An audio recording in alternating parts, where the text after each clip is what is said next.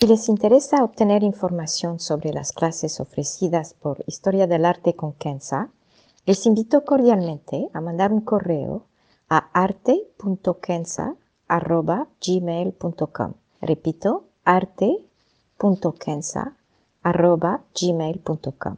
Muchas gracias.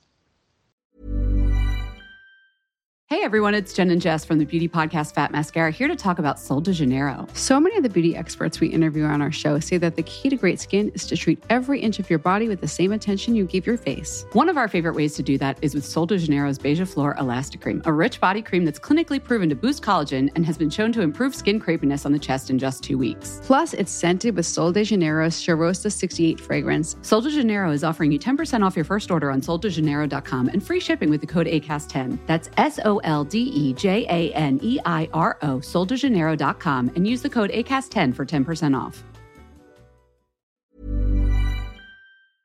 Historia del arte con Kenza.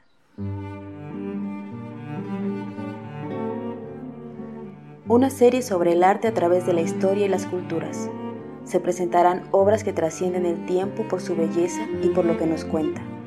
Obras que encienden el asombro. Buenos días. Para ser franca, pensé que por estas fechas ya tendríamos por lo menos un cese al fuego en Gaza. Mi corazón está deshecho y mi alma no logra entender cómo puede seguir tanta brutalidad en contra de civiles. A la fecha, es decir, el 8 de febrero, hay más de 30.000 muertos, unos 7.000 desaparecidos bajo escombros o detenidos por las fuerzas de ocupación. De los muertos, más de 10.400 son niños. Se cuentan por lo menos 66.200 heridos, muchos de ellos niños con heridas severas. Estoy perdida, francamente, frente a la capacidad humana para deshumanizar a su prójimo. Así que este podcast será dedicado a los artistas palestinos que tratan desde más de 75 años de resistir a la ocupación sionista, de preservar la memoria de su pueblo y de su cultura milenaria, y de afirmar la vida a través de su arte. Los artistas palestinos siguieron las mismas tendencias, si quieren, que los artistas del mundo árabe, como la integración de técnicas occidentales con una estética propiamente árabe, eso desde principios del siglo XX. Pero desde la ocupación sionista en 1948, el mensaje fue diferente. A partir de entonces, la música, la poesía, especialmente con lo que se ha llamado la poesía de resistencia, la literatura en general, el arte plástico, las películas, la fotografía, etc. Todas estas formas de arte empezaron a tener tres propósitos primordiales. Uno, resistir a la ocupación. Dos, preservar la memoria de la cultura y del pueblo palestino. Y tres, crear para afirmar la vida. Esto lo vemos hoy, por ejemplo, en Gaza, entre los poetas y los que tratan aún con poco de dibujar y pintar.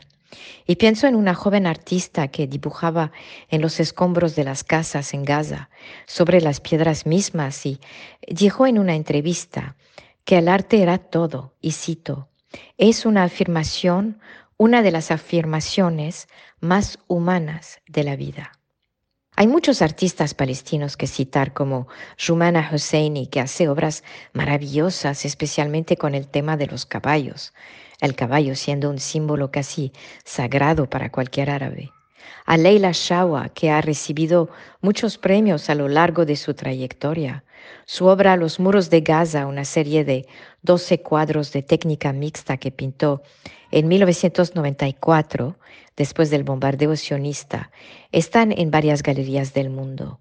Pienso en Abed Abedi, que pinta más que todo mujeres eh, en su día a día en los campos de refugiados, o Ahmed Nawaj con su ironía, y por supuesto el maravilloso Sliman Mansur, con su toque tan tierno y tan humano que muchas veces he compartido en la página Instagram de Historia del Arte con Kenza.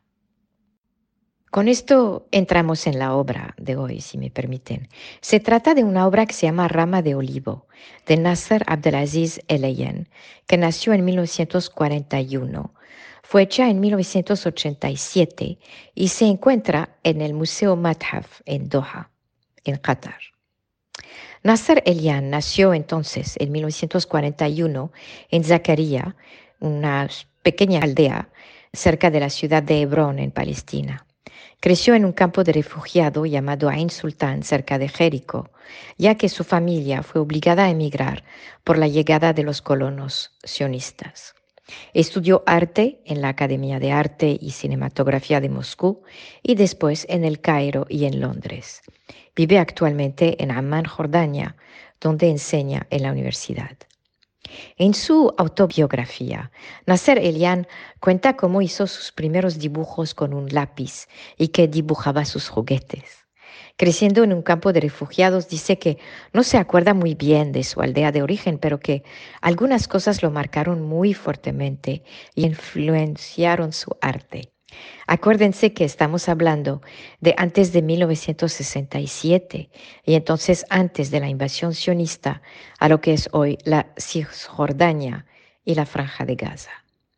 Subraya Nasser Elian y cito, Quizás sería difícil para los occidentales entender porque en cinco mil años todavía no entienden esta parte del mundo. Fin de la cita. Y dice entonces que sus influencias estéticas vienen de dos fuentes las canciones y la música sagrada y los íconos. Dice que las canciones que los sufis cantaban en sus ceremonias y a la vez los cantos en las iglesias lo fascinaron desde siempre y veía en ellos elegancia, líneas y curvas que trató de reproducir en sus obras. Escribe cómo se quedaba fascinado frente de la cruz y que los musulmanes entraban a las iglesias muchas veces cuando era niño y que mujeres cristianas venían a las mezquitas a entregar regalos los días de fiesta. Los íconos, nos dice en su autobiografía, fueron una gran influencia también para él y que se quedaba mucho tiempo viéndolos en las numerosas iglesias en Betlehem y en Jerusalén. El hecho que estudió parte de su carrera universitaria en Moscú seguro también acentuó su conocimiento y la influencia del arte iconográfico. Habría más que contar sobre su vida, pero aquí lo dejaré para poder acercarme a su obra de hoy. La obra se llama Rama de Olivo y me parece una obra sumamente poderosa.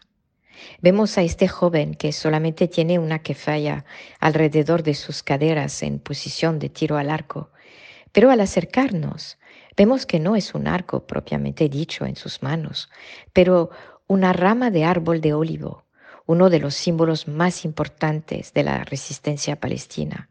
Los colonos sionistas tienden a destruir estos árboles que tienen cientos de años y son maravillosos.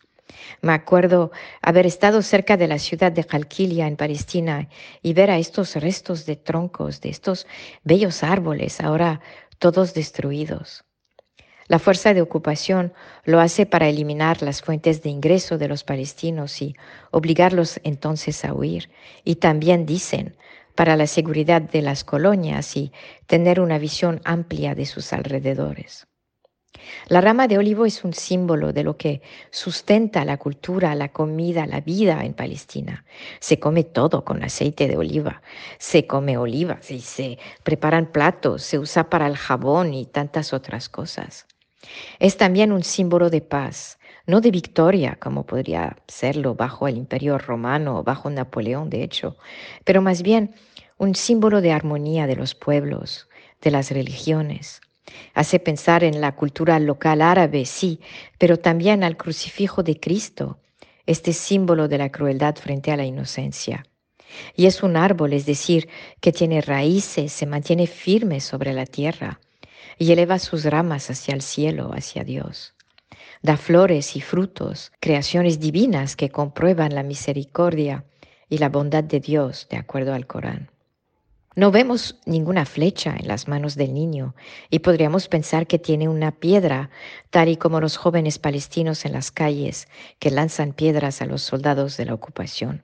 O quizá no tiene piedra, no estoy segura. Atrás vemos la cúpula de la mezquita en Jerusalén y justo atrás de su cabeza está el sol, radiante, luminoso, lleno de gloria y de esperanza. El niño tiene una actitud segura, con los pies bien plantados, tal y como un árbol de olivo. Tiene la cabeza en alto, emblema de su dignidad. No está vestido, aparte de la que falla, para clamar su inocencia y que pasa lo que pasa, aquí está, verídico y seguro, sin nada que esconder. Los colores son pocos en la obra, entre el amarillo del sol, los tonos tierra, café y los toques grises con la que falla. Podemos ver líneas claras entre la posición del niño, sus brazos, su cabeza, el sol atrás y la mezquita al fondo. Con el uso del dorado tenemos aquí el eco de un icono ortodoxo, hay profundidad y a la vez, tal y como los íconos, y pueden escuchar el podcast número 75 al respecto. Entonces, tal y como los íconos, tenemos la impresión de que el niño está presente con nosotros, que la luz entra en nuestro espacio. Es maravilloso y muy, muy poderoso, en mi opinión.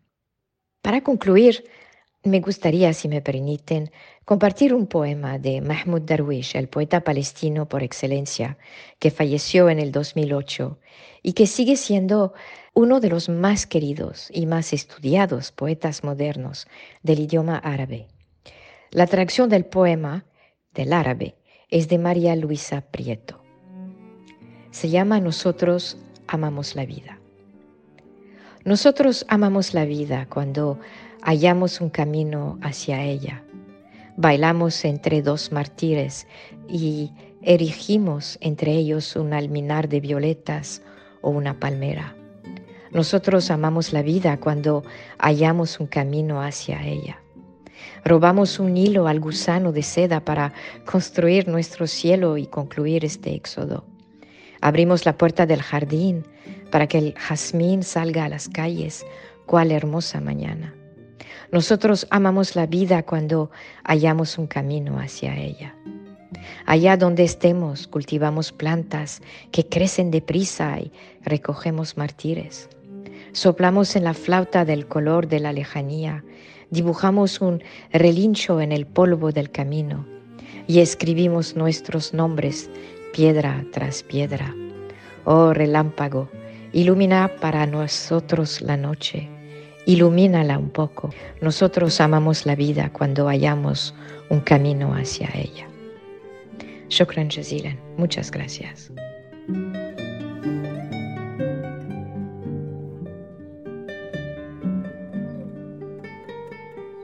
Historia del arte con Kenza.